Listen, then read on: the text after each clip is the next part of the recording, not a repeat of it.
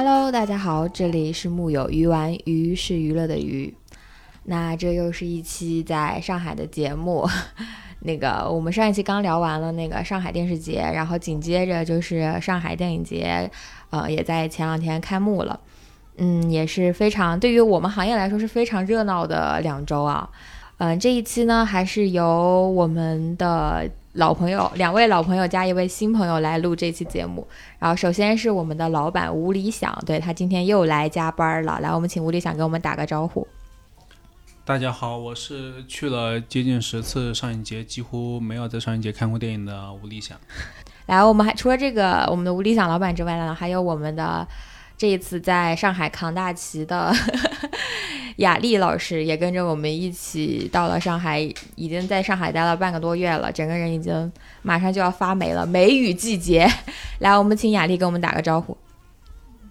嗯，我是每年都要在上海待半个多月的雅丽。因为就是上海电影节和上海电视节，就会导致我们这种媒体，因为要报道，每年都会在上海待半个月，完美的赶上了。上海端午节前后的一个梅雨季，那这一次的话呢，我们还有一位新朋友来。那新朋友呢是，呃，我们公司的电影记者，也是，呃，我司文艺男青年代表。来，我们请小岛老师跟我们打个招呼。Hello，大家好，我是于小岛，我是一个每年都会在上影节看四十部片，今年只五天只看了两部片的小岛。上影节能看四十部片吗？你是不睡觉吗？也还好，基本上每天大概五部的样子，差不多就四十部。我观影达人，你是属于那种典型的，一到上海电影节就要辞职，然后只看片是吗？对的。那就是这次小岛老师竟然只看了五部片，都没有两部哦，两天才看了两部。老小老师这次只看了两部片，还没有辞职，简直了，对我司是真爱。也侧面说明是不是现在今年的上海电影节片子没有那么吸引人了？对，确实今年上海电影节整体的片单对我自己来说，或者对一些老影迷来说，可能相对会弱一点。嗯，因为我前两天看了一下，已经我就发现很多播客已经聊过看上影节就是推荐片子啊、抢片子就是这个东西了。所以说我们这一期呢，可以聊一聊，可能是大家嗯不知道的上影节，就是媒体人在上影节能够干什么。除了就是嗯大家比较熟悉的红毯啊、看片之外的话，那上影节还有哪些环节是大家不知道的？可能没相对来说没那么熟悉的。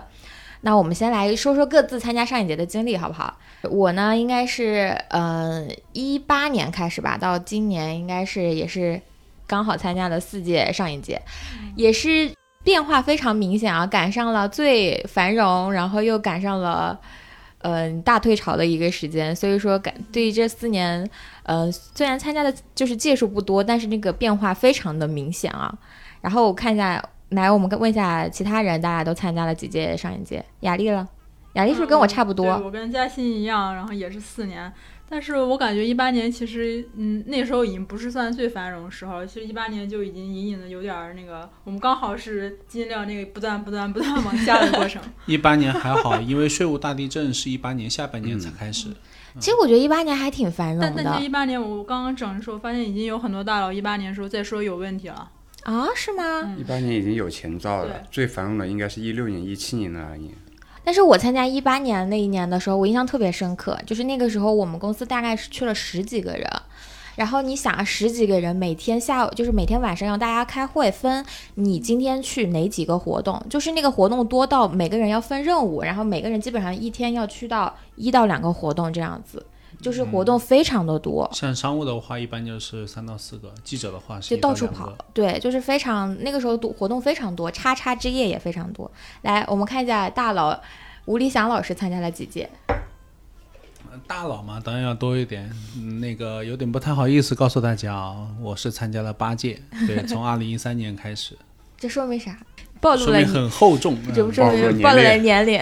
那肖道老师参加几届？我从一六年到今年应该也是五届左右，因为我二零年没有去，二零年在疫因为疫情，我在其他地方没有去上海电影节。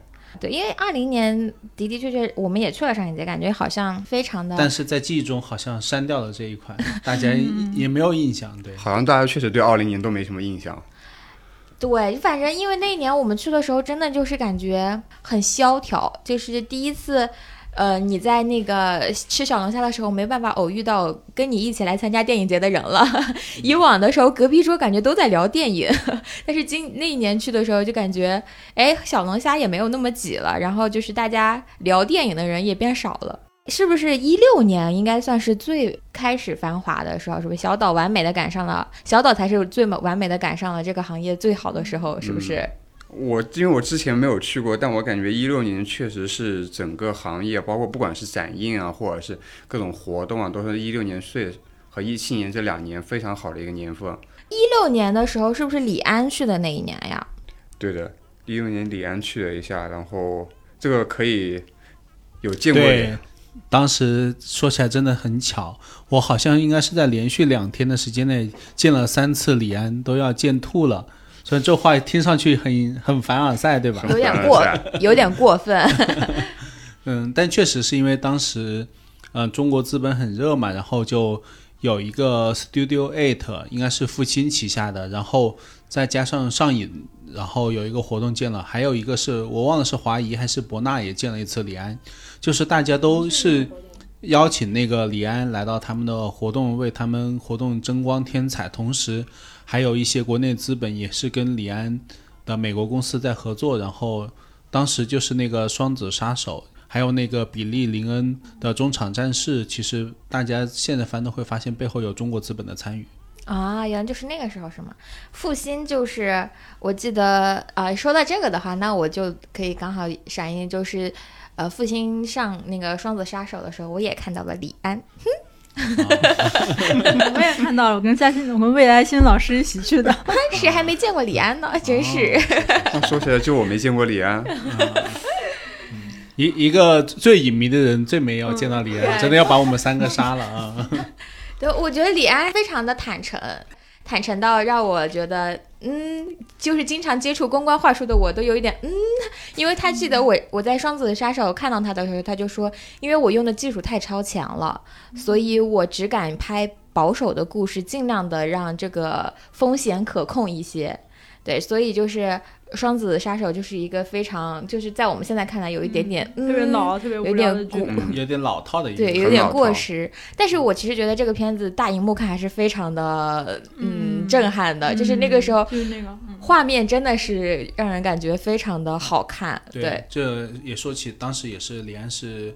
第一个尝试那个一百二十帧的嘛，这是说明当时的中国资本真的是非常的有急切，然后 愿意那个花钱投资在这种技术的前沿上面。嗯，是。然后就一七年，一七年是不是就是完全我觉得是最火的时候了？那个时候感觉每个公司都有二十部电影要上。嗯，中国电影行业就是欣欣向荣，马上就要赶超好莱坞，那个片单量简直了，就是。来，老板。是是是。当然，做媒体的可能更惊讶的是，竟然有一个同行，然后，呃，当然他背景是可能有区块链的公司投资了他们啊，他们算是当时来说刚好拿了一笔钱，挺有钱的，然后也做了一个叉叉之夜，对，让我们这些做媒体的屌丝真是羡慕嫉妒恨。对对，而且当时我也被邀请去了那个之夜，然后因为。因为长相比较那个成熟的问题，然后被大量的网红小姐姐想加微信，因为她以为我是副导演。我这里可以跟大家说一下，我们的老板长得像刘青云，发福了的刘青云，他是大望路刘青云。而且那个时候是不是大佬也在那个上影节待的时间也特别长？就是感觉永远都有人在参加大佬的这种聚会。就是跟传说中我跟于东喝过酒，就是博纳的老板喝过酒。传说中我跟龚什么龚宇喝过酒，是不是也在那个时期？对，就总总感觉到好像今天见一个人，他说他昨天也跟于东喝酒了；后天见个人又说昨晚跟于东喝酒了。然后通过他们的那种信息拼凑出来，你又感受到于东啊、龚宇啊，好像每天晚上都有局，而且一待在上海就能待待一两个星期。对，也是真的是非常。非常适合大家社交和的一个好地方，对。但是今年我们感受到，二零二一年就包括我们邀请大佬，包括你看大佬的自己的行程，然后他在他的朋友圈或者他们公关的朋友圈抛出来的行程，都是短短的两三天就办完自己的呃主场活动或者说官方活动，基本上就走了。也可以慢慢感受到上海电影节可能不再有当年的小龙虾节的那种 社交盛况了。嗯，是，主要是我感觉这一两年其实去的人也变少了。比如说到后边一八一九年啊，我们再去看那个，我们去参加上影节的时候，那个时候还是能看到很多国外的剧组来上影节参展的。就是比如说《小偷家族》，那个时候就参加了一八年的红毯，就我印象还挺深刻的。对，当当然了，现在是因为疫情原因，他们也 也，也客观原因。对客观原因，他们也进不来。但是就是那个时候，还是会觉得上影节是真的是行业盛事，而且是真的是作为东半球共襄盛举。对，就 是真的有电影 A 类奖项的那种气势所在的。但是从去年开始，真的就是感觉，哎，电影行业可能现在行情也的的确确就是不太好，然后再加上疫情的原因，就整体就是稍微变得给人感觉变得冷清了许多，活动也变少了，是不是？我我以往记得。每天晚上都有一到两个什么什么之夜，万达之夜、华谊之夜啊，今年华谊也办了之夜，万达也会办。你看，人家大公司还坚挺着。然后有些像对，就像我说的那种媒体的媒体职业就已经没有了。对对对，然后什么还有很多网大公司的职业也没有了啊，然后复兴这种，嗯，今年也没看到有什么动静了。所以说，就是我们感觉这个变化还是复兴的现在主力在搞疫苗上面了，已经看不起 文娱这么一点点小钱了。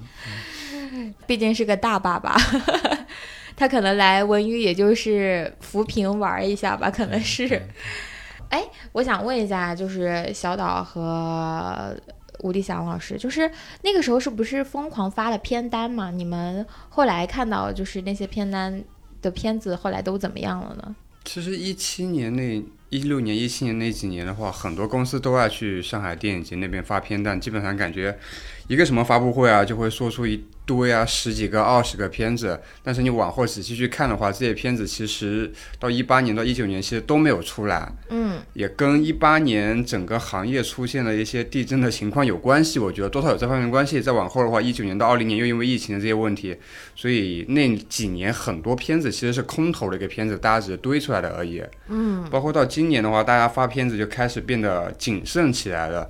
只有几个公司发了几个十几部片子的片单，而且里面包括大量的网大呀、网剧啊，真正的头部制作的大电影的片子并没有那么多了，已经也。嗯，对。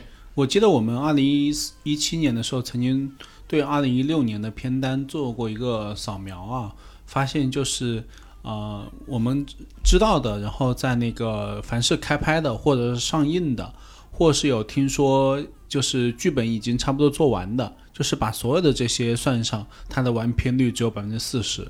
也就是说，当时一年时间里面应该有接近百分之六十的片子，可能到一年过后还影都没有，然后继续发放到了第二年的片单的那个发布会上。嗯啊、这里面比较明显的，其实甚至我觉得当时最有印象的就是参加乐视的发布会。乐视每年都能有十几二十个片子，对，那很明显嘛，乐视现在去哪了？我觉得项目的的确确就是好多项目都不了了之了，然后，但是我还是觉得，呃，每年上影节会有非常多的精彩瞬间，匪夷所思的精彩瞬间。我我来说一下我印象最深刻的好不好？就是我应该是一，我印象中八百那一年简直就是不能再再戏剧性了。就是我记得那一年我去参加上影节，然后你一下高铁，你打的车，出租车上全是八百的广告。就是上海的很多，就是那种硬广，就比如说那个地那个公交站台啊什么，全是八百的海报。然后就说张海，嗯，八百要做那个上影节的呃开幕影片，然后大家对这个项目也非常的关注啊，然后就是觉得都在抢那个开幕的那个名额，想要去看这部电影。然后我印象非常深刻的就是，我们当时公司有两个名额，然后就是老板说带着呃我们的记者去，当时是不是雅丽要去？有点忘了，反正当时是确实是我们我们公司大家都在抢这个名额。对我们公司内都要抢这个名额，因为然后完了之后呢，我们嗯、就是已经到了，就说哎呀马上就要看片了，然后大概只有半个小时四十分钟吧。突然之间说八百撤档，嗯，叫上的车立马取消，这应该是我参加上一节最戏剧性的一件事情。不知道各位有没有对这件事情有没有印象？啊，那是王中磊不还说暑假上吗？最后暑期也没上好吗？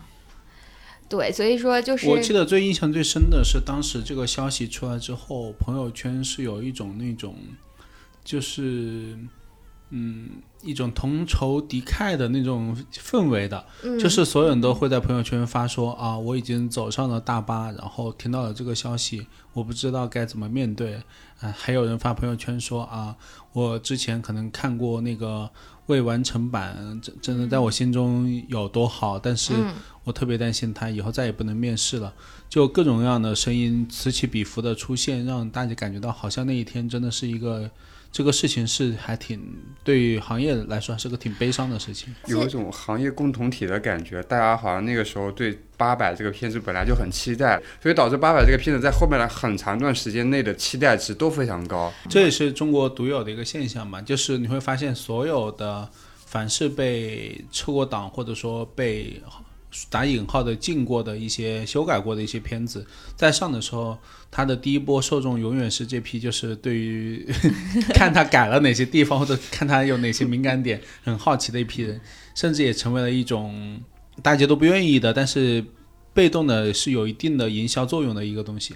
同样的事情其实之前也发生过，一七年的时候我印象挺深的是《芳华》那个时候。啊，芳华那一年其实是定好了那年暑期要上的，然后那时候在做路演了，路演的一站放到了放到了上海电影节一号大厅。嗯，然后我记得我印象非常深，是因为我那时候生病了，然后但是他他先是说好那天要放，然后临开场之前也是说这个片子不能放了，要撤档了，撤出暑期档什么之类的。然后我那天就拖着生病的病体，然后去上上海影城看了最后一场路演，然后那一场冯小刚也在。嗯嗯电影节还挺多这样的故事的，就是非常的。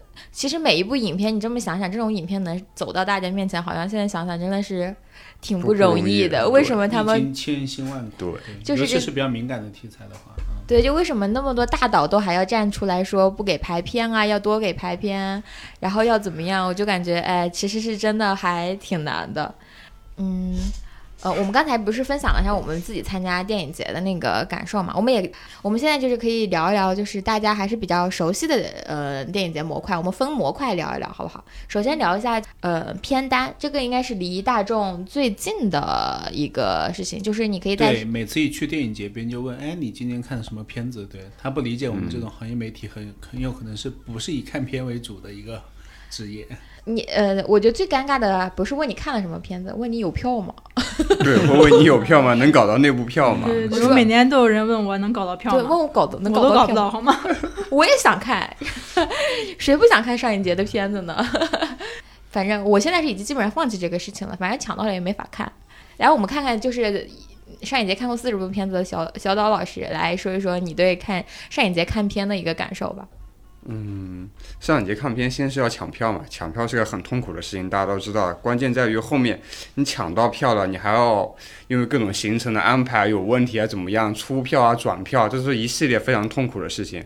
但整体来说，其实上影节这两年的片单倒也没有说非常之好了，它的吸引力越来越弱了，没有原来那么强了。尤其是作为上影节作为一个 A 类的电影节来说的话，按我的感觉，其实世界上的 A 的电影节，它永远是在不断的推新片为主，比如说戛纳啊、柏林啊，或者是其他的一些电影节，他们有这种能力邀请到全球电影的来这里做首映。但是上海电影节在这方面就弱很多了，它最多只能做一些亚洲首映啊之类的。嗯他们整体的片子的强度也没有那么好，电影节的那么好。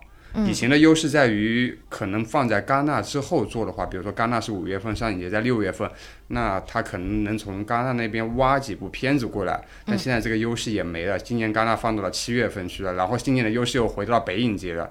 因为以前北影节非常尴尬，以前北影节是四月份，戛纳五月份，上影节六月份，所以北影节每年都痛恨上影节能拿到戛纳的片子。然后今年北影节非常聪明的把自己调到了八月份去了。应该是从去年开始，北影节就开始放到八月份了。对的。嗯，那那个我想问一下，就是说今年片单变差的主要原因其实也是因为新片子少吧，这一两年就是没有片子呀，也很惨。有足够吸引人的新片子比较少，其实是嗯一方面。然后另外一方面，因为国内的电影节因为邀不到新片的原因，说他们只能做大量的旧片啊、老片修复啊，或者什么单元展来充填这个片单。然后今年上影节的几个大师展其实也没有特别吸引人，比如说杨所那个，其实在前年上海放匈牙利大师展的时候已经基本上放过了，其实，嗯嗯嗯，所以基本上大家都看过了，其实。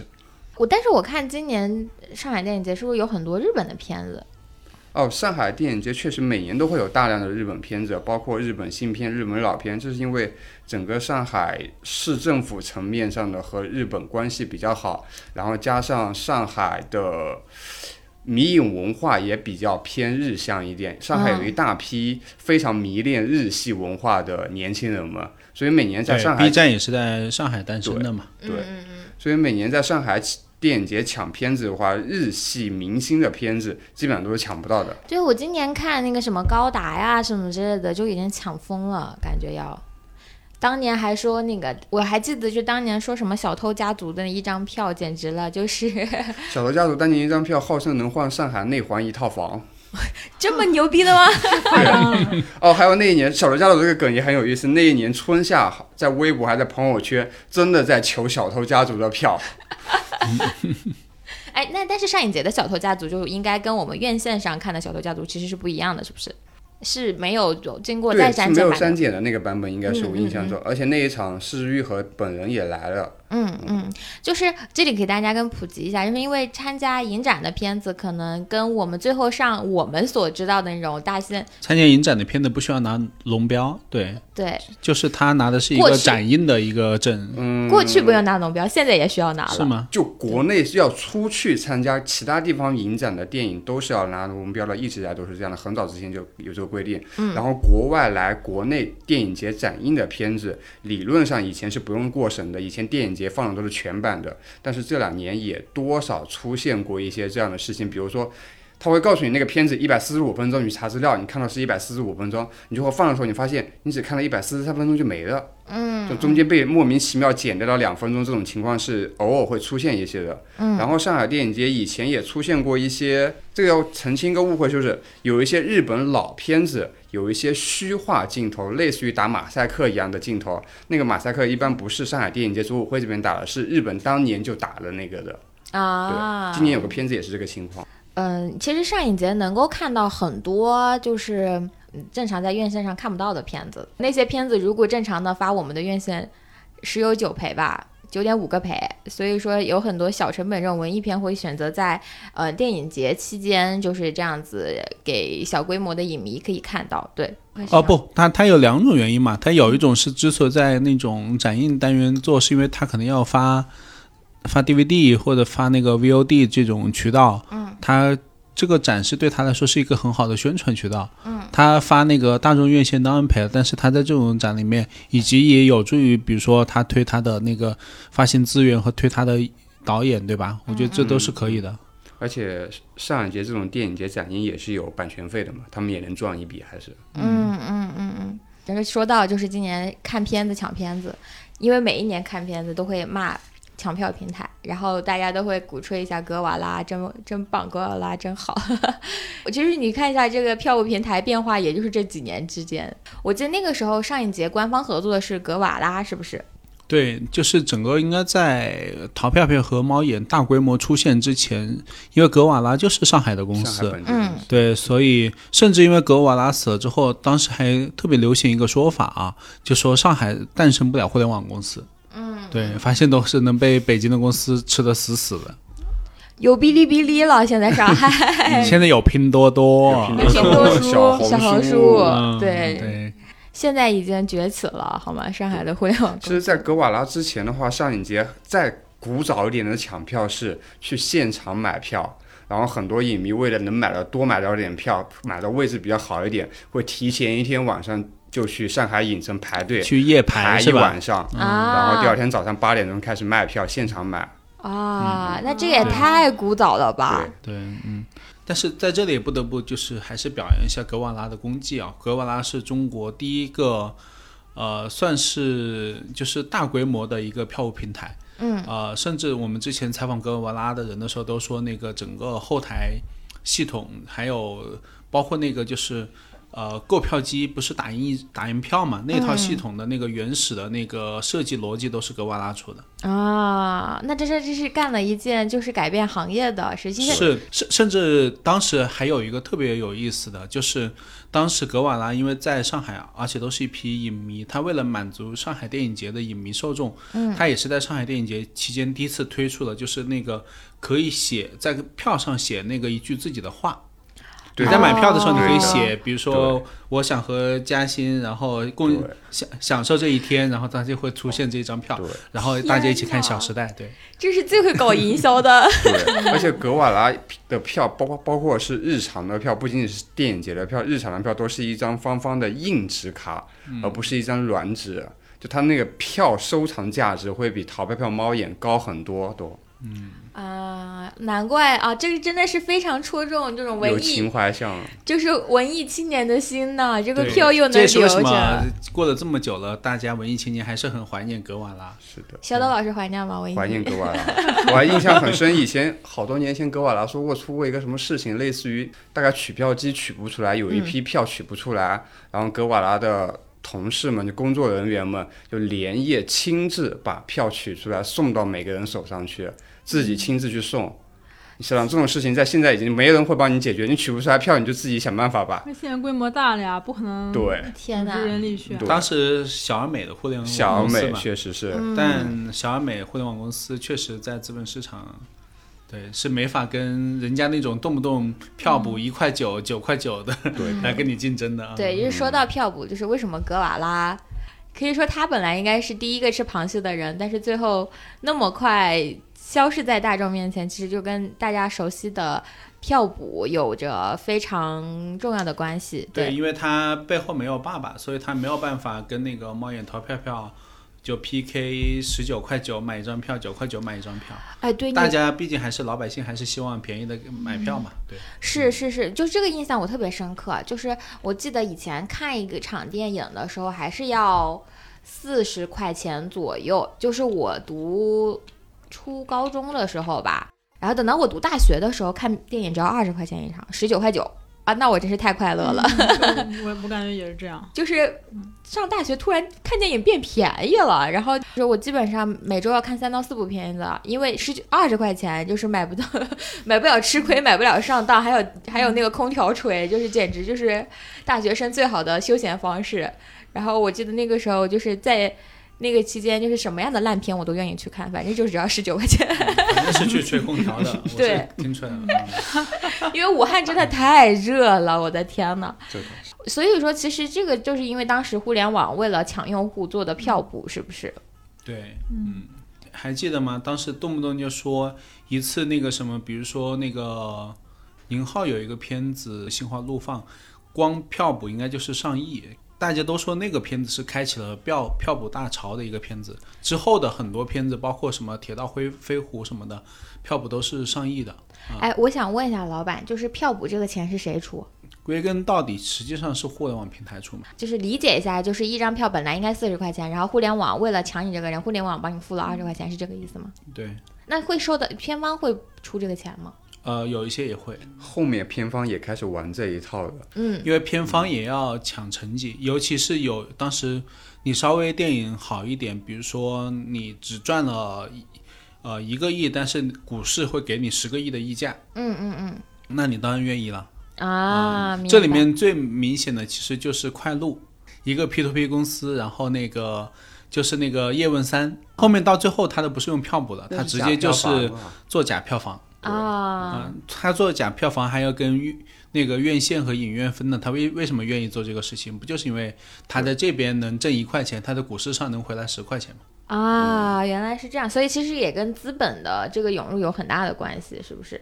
对，你但是你看这两年是不是票不就少了？我记得就是今年春节档的票真的因是因为这这几年你看一下整个股票市场对于这种影视公司的估值体系就很低了，它再也不能，比如说他在市场上挣一块钱，他在股市上挣十块钱这种事情发生了，所以大家也没有动力做这样的事情了。而且现在越大家越来越理性，偏方也不愿意补，然后互联网公司大家可以看一下猫眼的，对吧？股价也是可能三年了还是维持在一个位置，嗯，所以大家不愿意做这样的事情。是，我觉得今年就印象特别明显，就春节档的时候简直了，我感觉一张票已经超出我的认知了，一百多块钱，对，有事儿吗？特别是妈是花一百多块钱去看《唐探三》，我真是要气死了。早上八点钟花一百多块钱去看《唐探三你是》，在北京吧？对啊，那不就是趁着你们在北京的也出不去，也没有别的娱乐活动，让我十分的愤怒。大年初一的，真是不。赚你这钱赚谁的钱？但我觉得你要让用户再接受这么高的票价，是不是也现在也需要一定的时间再来？就是现在票补也没有完全取消吧？基本上取消了，基本上没有票补了。现在应该是哦只有少数的公司偏发宣发的时候，可能还会愿意贴一点点进去。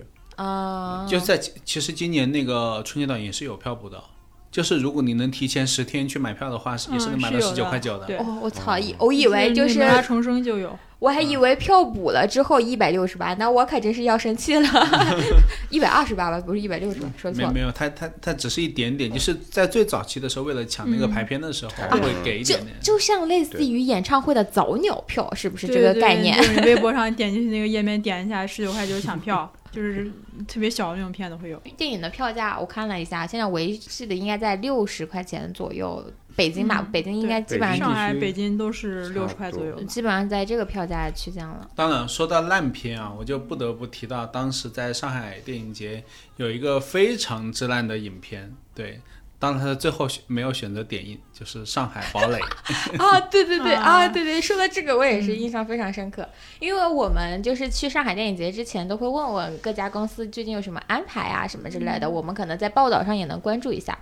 然后我们就去到了这家这个电影的宣发公司，然后就问了一下，他说：“啊，我们会去参加红毯。”我说：“那你们的看片安排在什么时候？”然后他们就说：“呃，嗯，就呃，到时候再说吧。照说一个放在暑期的片子，怎么会在上影节不看片呢？而且它还是一个放在《流浪地球》之后的一个科幻大片，大家寄予厚望，你知道吗？就当时打的打科幻的这个概念，就是大家在想说，这么一个强概念，又有鹿晗是吧？舒淇这样的卡司，然后完了之后又在暑期上映，他不可能不在而且还是上海讲上海本地的，对吧？对是上海主导的。还是上海堡垒，他竟然没有在上影节做看片。然后我们当时就品了一下这个事儿，可能就是这个片子得崩。然后后来的时候，这个片子快上映的时候，就给我们邀请我们，就给我们票。当时就外边好多鹿晗的粉丝，就是啊，说、是是说要几千块钱买我们那张票。我们当时就是就觉得。嗯，第一，这个行为不太好啊，因为我们是媒体赠票，这个在呃销售这个行为不太好。然后第二就是觉得还是想看看这个片子到底，比如比如，毕竟就比如说《滕华涛》还是一个相对来说在电视剧领域是一个是吧？还一线大导，对一线大导，看他的电影就是能拍成什么样，我们还就是满怀期待的就进去了。进去了之后，就真是太后悔了，这几千块钱就应该拿着，你知道吗？就是太 难看了。就是但是更魔幻是当天晚上朋友圈齐刷刷都在说好牛逼，科幻电影牛逼。不是因为我们看可能公关老师说了，如果你有不同的意见，那你就别发了。而且是那个，因为我们不是当天在现场，是看的那种路演，路演就是会有主创在的，而且我们看的都是媒体场，就是所有人都站起来夸这部片子。嗯然后，然后我和雅丽还有当时我们的主编就三个人坐在一起，我们在想，是我们的品味出现了什么问题吗？嗯，我们三个人一直觉得超级烂，怎么他们还能夸得下口，还能因为他们夸的非常的真挚，嗯嗯，就是就是让我后来就是觉也是鹿晗的粉丝是吗？就不知道，就是很多人在夸说这个说表演艺术家都是，啊、然后我我当时就对我自己的品味，就是我我是不是已经过时了，感受感感不了感感受不到现在电影的潮流了？但是确实要说一下啊，就是上海电影节对于好的片子的加成的效果还是很好的。是除了刚刚之前说的八百啊，然后那些片子以外，因为它毕竟是一个电影行业的盛会嘛，尤其对那种、呃，就是确实是口碑很好的电影来说，非常有帮助。我记得应该是在二零一八年吧，嗯，就当时是那个上海电影节的时候，又点映了那个《我不是药神》，这真的是一瞬间。当时首映我也去看了，应该是一个几百人的一个，在上海，上海影城一号大厅一千人，对对对千人，大那就是一千人，对，嗯这个影迷老师记得更清楚啊，对，嗯，我就记得当时反正看完之后，现场真的就听到有人在哭，然后后面朋友圈就是齐刷刷的好评，而且当时我记得。呃，我就正好坐在那个座位的边上，然后在那个过道上有很多人都坐在过道上在看，然后后面起来一看，发现哎，有一些可能是编剧老师，有一些可能是媒体老师啊。嗯嗯嗯嗯嗯，那一场我也在，我边上坐的是鹦鹦鹉史航，应该是边上坐的是他，嗯。反正一堆这个行业的人都在那一场看，因为那个场好像确实是这个片子最早的一场看片，嗯，看完之后就确实在朋友圈里刷爆了，这个片子就口碑一下子上去了。是我印象中，就是这个片子回来之后，大家都说这个片子一定会爆，因为大家一开始以为这是个喜剧片。它那个预告片看起来非常的像个就是喜剧片，这是他很聪明的地方，因为他对。是因为那几年《夏洛特烦恼》之后，中国喜剧片火嘛，而且大家可能他也怀疑大家是不是愿意去电影院看一个哭，就是让自己哭的，然后有一点多多少少受教育意味的片子。嗯，那先是用喜剧的方式把它吸引过去，然后最后再看到背后的味道，我觉得是一个很好的方法，而且对于用户来说没有很冒犯。就是我记得当时我一直以为，因为看徐峥，然后又是那个剪辑，我就感觉好像应该是一个类似于就是非常搞笑无厘头的片子。完了之后，那个回来了之后就跟我说是那个啥俱乐部，是中国版的那个什么俱乐部。达拉斯达拉斯，对达拉斯俱乐部俱乐部，我就当时就没有办法想象这个片子，然后我就我当时想说，这大家也太能吹了吧，然后我就 等到电影快上映的时候，你你以为都是一批那个收了上海堡垒的钱的人，又在那尬吹 是吧？是的，我在想说，大家也太能吹了吧，一个喜剧片至于吗？然后完了之后，我去看了这，后来不是又做那个路演吗？嗯，我真的，我当时差点没哭晕在影城，简直了。嗯，我当时看完这个片子，立马就想买保险，就是特别想查自己保险买的咋样，太害怕了。对，然后还我记得那一年还有一个片子，我觉得其实也挺可惜的，就是《动物世界》，我真的觉得那部片子挺好的，就是国内本来很少有这种类型的片子，对他也是买了日本的一个版权。这个片子的完成度也挺高的。而且国内很缺这个类型啊。对啊，就是这个片子都已经能够让我容忍李易峰的演技了。是而且我觉得他的口碑当时如果没有赶上，就是因为他比《药神》要，嗯，大概早上一到两周吧。他如果说，但是《药神》立马起来之后，大家基本没有人在讨论这个片子了。要是那当时因为口碑太好还提档了嘛？就，对对对，所以说就是当时这个片子其实也在上影节做了点映，我记得我们也去看了。我我看完之后就非常喜欢这个片子，而且那个时候说。就是就是非常有信心说要开就开发这个动物宇宙呃不动物世界对对宇宙，然后要现在还在开发吗？嗯那谁知道呢？那韩岩老师不都去拍小红花，小红花了吗？那个还要做系列呢。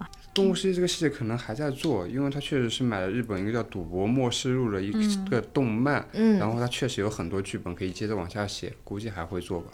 但是因为嗯那个片子投入太大，但是就是如导演还果市场道歉回报。算不起来的话，那确实对是一件很难的事情。因为我记得那个时候李易峰本人。李易峰本人对这个剧本也充满了期待，他自己是也是做好了要演接下来几部的准备的，但是现在一直都没有听到这个消息，也是比较遗憾的一件事情。不知道现在是怎么样的，但我觉得这个片子还还是可能还是会有吧。韩延导演对这个片子还是很有感情的，还有很多嗯，比如说像嗯文艺片也会在上影节做一些展映，比如说后来大家出乎意料火了的《冈仁波齐》。还有他的那个姊妹篇嘛，对，《皮身身上的魂》魂，对、他们当年也是在呃上影节做了点映的，但是大家当年对他的评判好像就是呃没有想象中能够到那个程度的程度，对，就是大家对他又是还完成度还不错的一个就是文艺片文艺片，大对家看一看差不多。对对对，但是大大家那个片子就是出来，倒是真的是出乎人的意料。我后来也跟那个做这个片子的那个呃宣传方聊了一下，他说他们拿到这个片子的时候，就是就是也没有抱很大的信心，就正常的我把它当文艺片，正常的也没有选一个特别好的档期，正常的发一发。完了之后呢，他说这个事情的转折点是他们找到了朴树，然后把这个朴树给就是请朴树看完这个片子之后，让他邀请他唱那首歌。就是授权把那首歌给他，朴树竟然答应了，因为朴树本人非常喜欢这部片子，主动转发，然后之之后就是由他的那首歌就是开启的一个营销的爆点，然后就是口碑急剧就突然上向上，所以后来为什么那么多看到了那他对那个但是说回来啊，这两个片子其实你去搜的话，当时他们好像有一个词叫什么“千场点映”，就是他们确实点映的周期很长，拉了好几个星期，然后一直在点映。这种片子就是需要一一点一点的做做发酵，而且可能需要一点一点的做那种就是观影的那种口碑，呃，以及可能就是观影的仪式感吧，啊、嗯因为本身讲西藏题材的，大家也是觉得本身这个电影就有一种朝圣的心理在，对吧？嗯那我把这种神圣感做出来，通过再加上口碑的发酵，然后一步一步的，然后等到那个最终上映的时候去把它爆发出来。嗯，是。这里就可以跟大家普及一个小八卦了。做这个片子的公司叫做合力晨光，然后呢，他现在比较大家熟悉的那个代表作就是胡歌的对《南方车站的聚会》，但是大家可能也想象不到，这个片子的起家是由《小时代》开启的。谢谢郭导，对，养活了很多文艺女女青年的。对他就是最开始参跟乐视一起做《小时代》的公司，呃，《小时代》也跟上海堡垒一样，他们也是参加了上海电影节的红毯，但是应该是有小规模，就没太做那个关点映对点映什么之类的。对，所以这大家可以看出来，就是上影节期间很多片方就是在暑期有打算上片子的片方，如果对自己片子有有信心的，其实都会在上影节期间做点映。呃，如果没有做的，大家其实以后就是也可以品一品，品一品。但是其实老老实实说，就是这，呃，从我我甚至觉得一九年开始，这种事情其实愿意点映的片子越来越少了。我我记印象中一九年的点映的片子，我印象中只有《银河补习班》。嗯，那场我去看了，嗯，当时但当我们真是我们当时去看的时候，大家都觉得还行，因为嗯大家一开始预期就很低，然后最后就觉得也还行吧，然后没想到最后他就真的以口碑为这个这个宣传点一直在发酵发酵发酵，到后面大家觉得是沙垃圾，反而就不行了。我觉得还是期待值管理有问题。嗯，是。我觉得可能是因为那年没啥片子，嗯所以突然看到这个片子，也觉得哎也嗯还行吧，就是。对，那也是对邓超的预期管理，我们自我做的比较到位。对我们确实低。啊，是吗？你们对邓超会有这样的预期管理吗？恶棍天使啊，对啊，怎对么抱着那啊个预期过去的呀？我的天呐，邓超在我的心里是烈日灼心。啊，那是他导演拍那是他拍别人的，对，嗯，对啊自己导自己导就不行哦。好啊。的啊，所以《银河补银河补习班》是他导的呀。嗯，对啊看个明白没啊？好，哎，得嘞。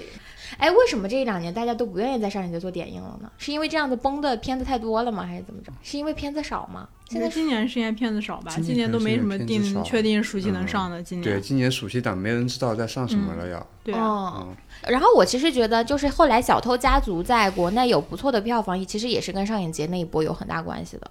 嗯，我是我是真的觉得，就是我后来为什么就是如果单单纯纯的靠他在戛纳的那一下让我去买票，我其实觉得我不会去买票。我就是因为去那个上影节看了红毯，然后看了那个呃他们走了红毯之后，然后听了周围所有人上影节所有人跟我说这个片子的看完点映的人，所有人跟我说这个片子有多好之后，我后来自己才去买票进了影院看。就是我觉得后来小偷家族能够在国内跑那么好，其实我觉得跟他在上影节做的这一波也是有很大的关系。有点关系，确实。所以说人来了还是有用的，你知道吧？就是为什么明星要跑路演，就是 地推是地推是有用的。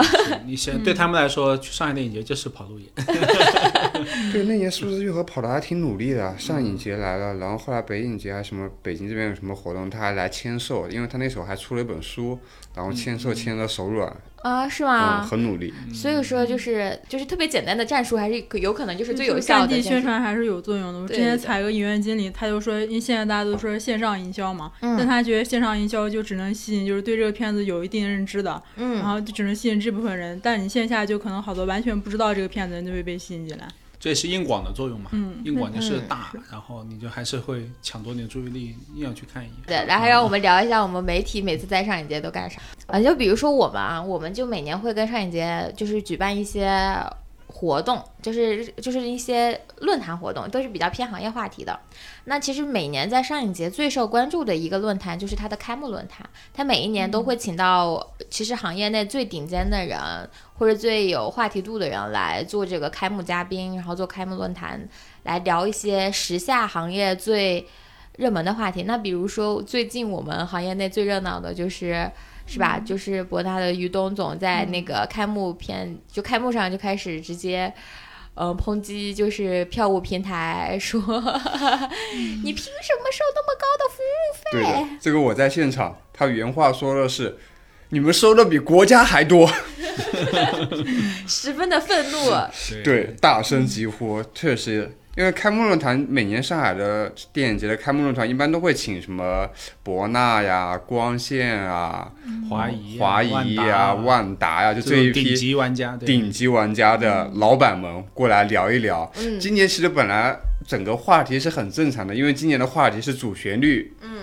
然后聊着聊着聊着聊到最后，大家先聊了一波我们今年做了哪些主旋律电影，怎么把主旋律电影做好。聊到最后，突然发现大家觉得好像靠这个赚不了多少钱，今年电影上，然后开始想从别人手上那里捞一块肉过来吃一吃吧，大概就这个意思。他这番话发出来之后，后面就有媒体说啊，这个行业穷疯了。对 开始大佬之间互相说你这个费用收得高，然后那个人说你这个费用才收得高。对，就给大家说一下，现在影视圈的大佬们都有多多赶。就是他在那儿说票务平台收的那个那个服务费跟那个猫眼的投资方 就光坐线光线，他就坐在 隔壁 坐在他旁边儿，现在都是硬刚，我的天呐！嗯，是就是每一年，其实上影节的开幕影片都会，就是开幕式都会聊一些非常非常劲爆的话题。那于东老师的另一句名言，他也是在上一对，节也是在上一节的。当时那个还要回溯到七八年前，二零一四年。对、我在现场就听到于东在说，当时因为是那年好像就是淘票票，然后包括呃呃微影，现在大家都不知道这个 公司了。微影就是收了格瓦拉的那家公司啊。对，后面又被猫眼收了啊。对，对，还有好几个那个百度，然后也要做百度影业，好好多那个电影公司都进去的时候，于东突然之间来一句说，呃，以后那个影视行业就是给 BAT 打工。对，我看他后面几年，就是上一届开幕论坛都有人 Q 这个，都有人说这个于东说什么什么，我们觉得不是这样的，嗯，非常非常深远。顶级于东每年都金句，之前说的比较多的就于东、王长田比较敢说一点。嗯嗯，是，这也是可能我们做媒体的最常碰到的那个、呃情况吧，就是我们更多的是参加的是论坛，对，参加的是创投单元，对，所以更多能感受到的就是大佬之间的那种火力碰撞，嗯。对嗯，就比如对说今年为什么就是也可以跟大家说一说，就是为什么那个于东老师那么愤怒，说那个服务费收的高，为什么以前没有那个？因为的的确确去年，呃，一整年对于电影行业来说，真的还挺苦挺难的。但对，其实二零二零年就去年上一节就是也是于东在，然后王长天也在。但开幕论坛他们其实表现的非还非常的相亲相爱，非常的抱团取暖。去年 那是因为去年大家都觉得有客观原因嘛，但是今年好像疫情其实影响没有那么大，但是票房却还是如此的差。对对对嗯对，这大家就心里面就更焦虑了。就是所谓的，就是现在，嗯，影院是也不控那个上座率了，是不是？也不控制了。因为广州那边有有一点，大部分不控。对，大部分不。控，但是其实今年你看看，就是电影市场还是非常的，哎，但是说起来啊，去年其实有一个非常大的情绪，大家还记得吗？就是因为控上座率，所以再加上当时博纳有一个副总跳楼，哦，对，所以其实是很多人是在讨论说，为什么，比如说 KTV 不控了，酒吧不控了，啊为什么要控影院？对对对对就你地铁都能坐了，为什么不让我看电影？嗯，嗯，而那时候确实是各种嗯楼啊，其实会有那个降租减租，就我感觉那时候可能影院觉得很困难，但确实是还是得到了挺多帮助，而且也没有后续这么多困难，所以就整体没有，是因为那个时候大家就是觉得，因为你是从最低点往上走，还是觉得有希望？现在是觉得好像在这队为什么看不到前方的路嘛？嗯，嗯这是心态上很大的影响问题啊，我觉得。嗯嗯，但是我觉得还有个很大的原因就是真的没有片子呀，是真没片子。你看今年端午档，嗯，就不很明显吗？就没有片子上呀其。实是仔细去捋一下的话，它不是真的没有片子，它有一堆小成本、片子中等的、啊没人知道的，他们也不愿意花再花钱去做宣发的片子，就赶紧上，就赶紧上，赶紧扔扔出去算了吧，扔扔光再说今。年很多去库存的片子，嗯嗯，其实想想，有一些片子你好好做，也许也可以营销出来，但是大家可能这就是一个心性的问题。当你心性向下的时候，你不愿意再去做宣发，再花点钱的时候就有问题了。嗯嗯嗯嗯，是。所以说今年就是，我就感觉今年还是整体有一点嗯非常明显的感受，就是看论坛什么，大家都有一点丧，都有点。焦虑，嗯 是不是？我因为我其实还上一节还有个那个单元啊就是创投，不知道就是雅丽老师不是跟过创投吗？你不知道你这边感受如何？啊，跟大家普及一下创投的概念。创投就是一些非常初期的项目，就可能本子都还没有完全的打磨好的一些项目，然后大家制片人啊或者导演啊带着这个项目来到一些，就比如说大家熟悉的电影。展就是这呃电影节这些的话，呃，因为有很多公司都会来到这儿，然后会专门给这些青年导演设计一个单元，然后让他们把这些项目推推出去，然后可能会找到资金来帮助自己来呃完成这个片子后续的开发，这样子。对，我其实创投这一两年变化也挺多的吧，呃亚丽是不是？嗯，这这两年很明显就是创投越来越多了呀，就不啊，光是上一届各种七七八八的创投都很多。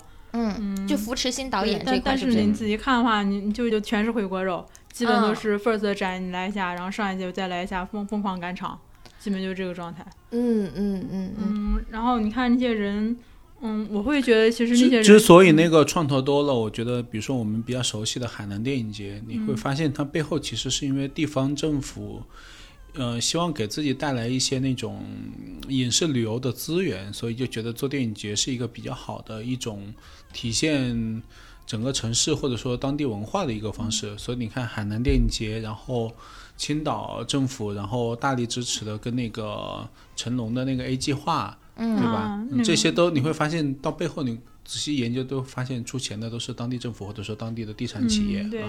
嗯成龙那个 A 计划就是你在青岛那地方拍，他会有补贴，而啊他要求之一就必须得在青岛拍。哎，那现在其实参加创投的人是不是变化也挺大的？嗯，就是又明显海归多了嘛，然后女导演也多了。最典型就是海外就是读过书那个电影学院出来电影博士啊之类的，然后他们会回国。那他们应该挺有钱的吧？嗯，对，基本都是家里不差钱的。那为什么要来？为什么要来？这就是因为家里不差钱，她才有资格啊。基本就是，比如说她老公非常有钱，然后她都老公有钱，为什么不自己拍电影？她为什么要来创投找钱？那她来这里也是给大家一个宣传的机会嘛，而且在场在下面坐的都是什么阿里影业啊、嗯宁浩这样的人，那她只需要老公有钱行吗？她也得需要那种大佬、啊认识她、看到她、认可她的才华嘛。嗯，嗯，对，而且很多有钱，也就是也没有说这么有钱，你一个电影还好几千万呢，也没有到那个级别吧。也是也是几千普通人几千万就，是家里有钱有钱能养活他嗯们，不用去工作，可嗯以安心在家创作剧本，对对对对写个五六年也种无问题。而很多都是基本人生大事都解决了，然后也有孩子了，然后我出来追求梦想。啊而且家里人基本上如果反对，就是觉得啊太累了，你在坐在家里当家庭主妇不好吗？基本也是这这个反对理由。啊，但主要目前他们好像没有一个就特别就大家认大众认可度比较高的作品，都还属于在那个创投单元里面拿一些小奖，然后业内稍微有一些知名度。啊，你说到这个，我突然就有我要我要说一下我在创投最大的感受，就是大家就电影行业对年轻这个定义，真是让我非常的快乐。就是大家把四十五岁以下都称为青年导演，就是你知道吗？互联网话语中，我感觉这群人都是入了土的人了，就是要入土的人了。然后大家就是啊，要给年轻人机会，年轻人是什么人呢？是四十五岁以下的人。我就那一瞬间就感觉啊，真好，就是是吧？就是电影导演出成绩一般也都是三十多岁出来的，对，因再为年轻。嗯，是，我觉得电影这个综合类艺术的话，需要导演沉淀更长的时间。对，而且需要有控盘能力，这个控盘能力嗯没有一定的年纪你是做不了的。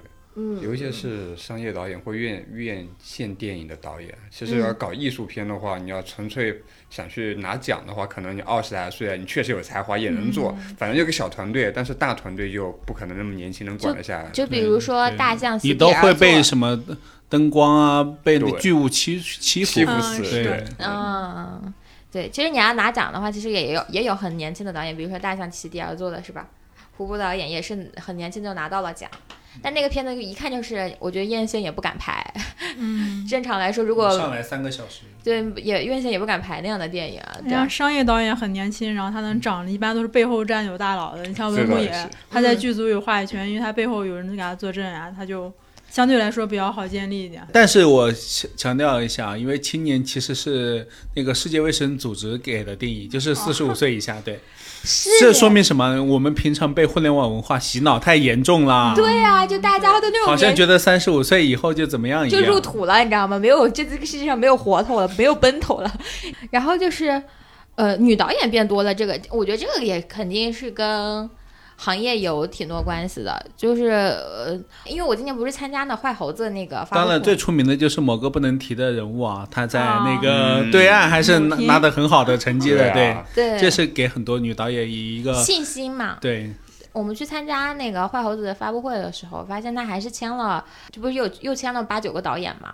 然后加起来十几个导演里面有三四个女导演，我那一瞬间我就觉得特别感动，你知道吗？就是嗯，就有一种看到了希望的感觉，因为其实电影这个影视这个行业就是嗯，有女性真的想要还挺难的，真的挺难的。对，我就就记得去年去成龙 A 计划那个，当时那个就就是评委里面姚婷婷嘛，就那个女导演，嗯她就跟她扶持 EDV 帮的那个导演说，她那个帮的那个导演，她就是那种我们说的，就家里比较有钱，然后又在国外留学，然后回来之后自己追求梦想也不用赚钱那种，嗯然后他就已经解决了家庭大事，孩儿都有了，嗯但姚婷婷她就很有点焦虑嘛，然后她就事业上挺成功的，但她就。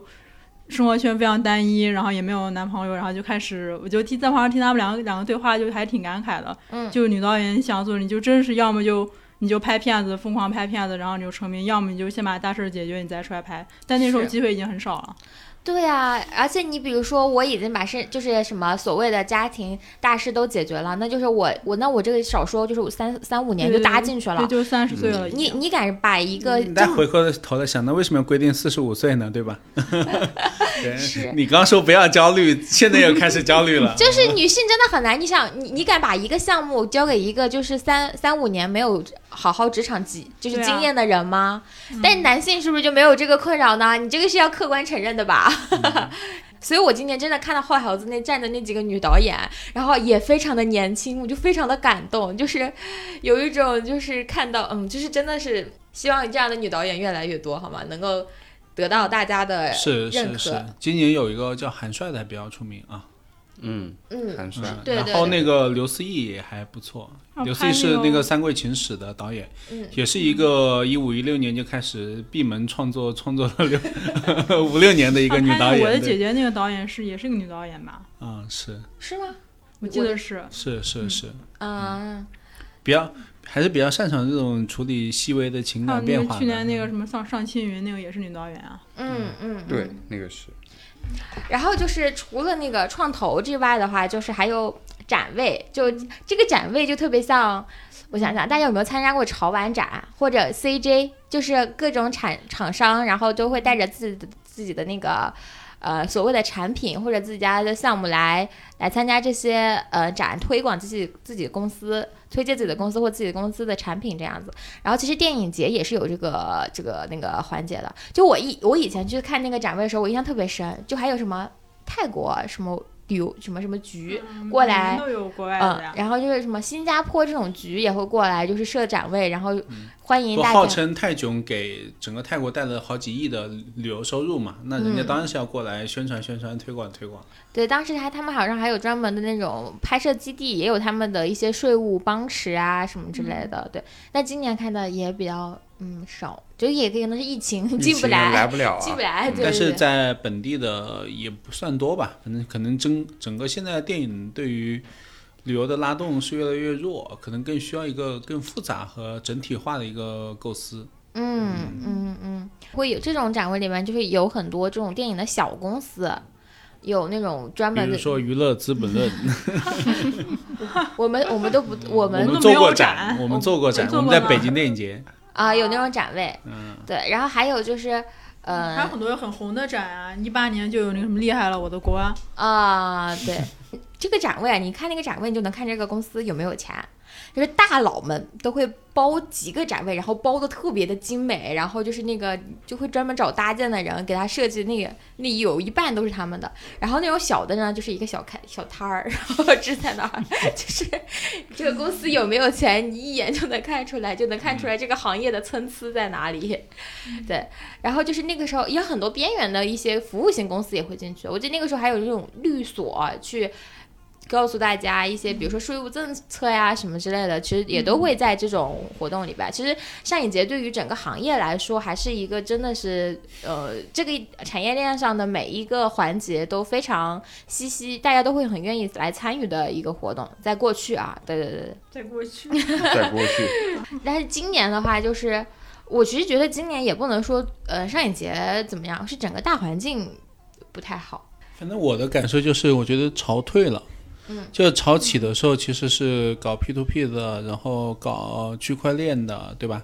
然后都跑去扎一脚，然对，后复兴这种大佬也来搞一脚。对，就就然后我看每年开幕式他们讲的话，就很明显能感觉到行业变化。一五年、一六年大家还在讲什么小鲜肉啊啥，就我就记得李安那年来了，我查一下新闻稿，都有人说啊李安力压小鲜肉，就会有这样的新闻标题出来，嗯知道吗？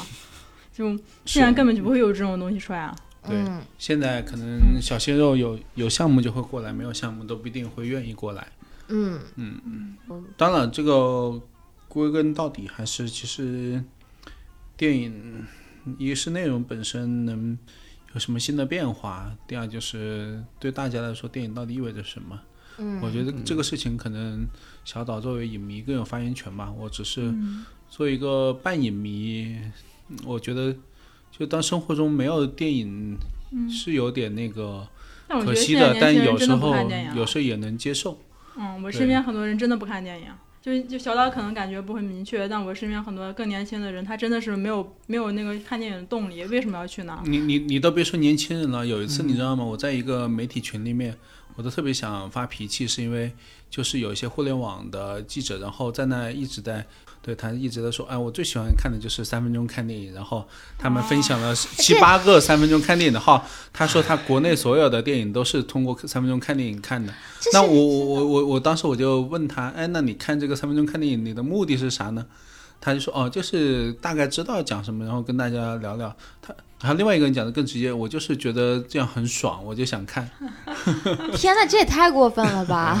没得办法呀。但 那我也会看，我一般会看就就是 B 站那种金奖的金奖某一个剧，或者是某一个就是就像木鱼水那种长得特别细的，我会看那种。那你那个是解析类型的吧？你其实就类似于把那个影评什么的视频化了，对对不对？那我觉得跟你那个三分钟讲剧情还是有很大差别的吧？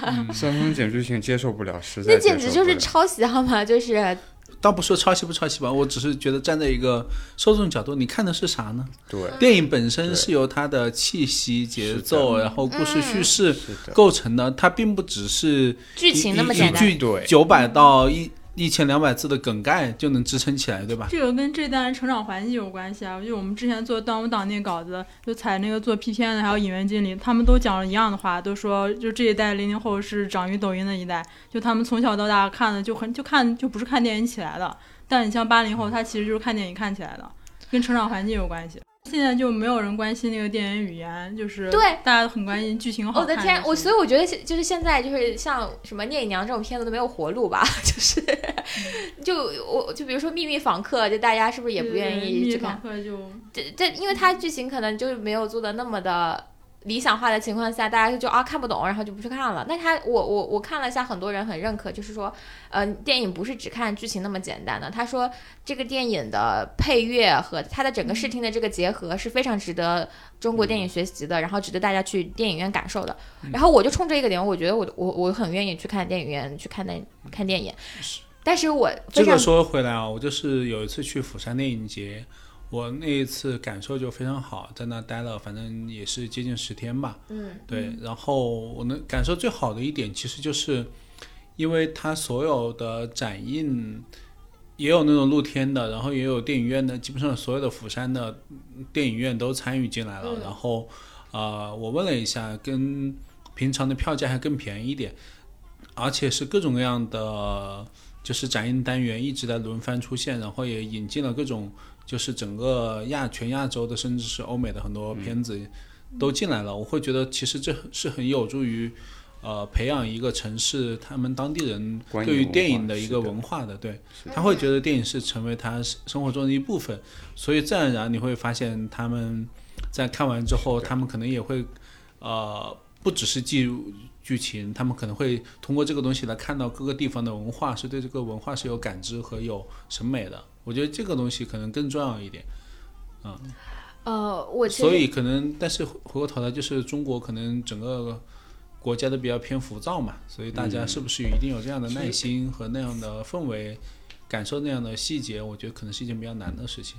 嗯，电影节在这个方面其实很重要，类似于釜山啊、柏林啊，他们都是整个城市在参加一个电影节的感觉。其实上海以前也有这种感受，比如说上海每年到电影节的时候，路边的广告牌啊什么，都会换成上海电影节。包括上海，其实现在也还有很多老年人阿叔啊。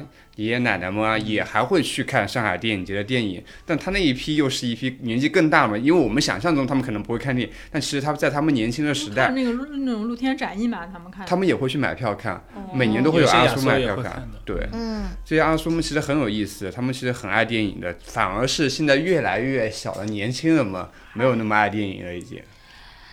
电影已经不是主流的娱乐方式了，它是上一代的娱乐方式。对对对对是因为我后来想了想，我觉得如果我不在这个行业里，我可能也不会选择电影。我刚才说那么多，好打脸啊！我突然想了想，我真的好久就除了赠票之外，我好久没有买电影票去看电影了。就因为，就是你知道吧，就是平时剧本杀都不快乐吗？喝个酒不快乐吗？就好像……我觉得我也想过这个问题。如果不在这个行业，我真的会去电影院看吗？但我后面给这个答案是，我觉得，呃，如果很多电影是真的是很很正正的，然后偏说教的，我确实不愿意去看。但是如如果很久没去看啊，因为我原来是有一个自己一个人去看电影的习惯，就是稍微它本身带点有一点趣味啊，或者带一点那种。独有的气质，我觉得我完全不是基于说我是一个影迷，我想要研究看他这个人在影史中是什么样的地位，我就是纯一个放松，我也觉得越会去看。因为电影有一个很好的地方是，它会迫使你把手机放开，你在那一个多小时里面，你其实会更沉浸。有时候这种沉浸就跟你愿意去洗澡一样的。嗯嗯嗯，你洗澡真的是因为你特别脏吗？也不是，对吧？只是你希望享受一个自己自己一个人的一个环境而已。就我现在想想，我愿意就是花钱看片子，就是特别有执念的一次，就是《银翼杀手》，而且我是看的，就是零点那一场。就我我我现在就选择片子会，你这还是影影迷的心态吗？就是我不是我我我我单纯的是因为我觉得有的片子一定要在影院看，所以就是对电影对电影的要求会越来越高了。那你比如说有一些，比如所谓的哭哭片，现在的爆米花那些电影，我可能就没有，我就不选择在电影院看了。这也是现在很多人的一个心态。就是因为我觉得这些片子我在家里面用电脑看，用那个投影看，跟在电影院看没有啥区别。但你比如说有的这种在美术上非常好的，那比如说像《秘密访客》，它比如说它的视听做的特别的好，那你一定是要有那个环绕音的，对吧？你就你在家里 的。能做到吗？做不到。他现今年上的电影，我说实在，真没几个有电影感，就是一定要去电影院看的。对，我的姐姐什么这这这，我觉得都在家里可以看。是的，我的姐姐小红花。对啊，是，所以我就很电视剧。所以我就是觉得，还是这也对第就是电影人提出了更高的要求。我觉得可能是在说好故事之前，要有更多更丰富的表达吧。就是起码是用电影这个语言有更好的表达，大家才会又重新走到影院去看这个电影。我们还是很爱电影的，还是希望能够我在这立个 flag，希望我明年能够在上一节看场电影，能 抢到票。我明年能看三场电影。老板听到我的呼唤了吗？老板，我就想呢，能不能再有一些暑假的提前看的，能看一看。对，当做媒体干啥？不就图这吗？对啊，就是大家都勇敢一点，好不好？不能比一般的影迷要提前一点，对吧？当媒体有啥价值？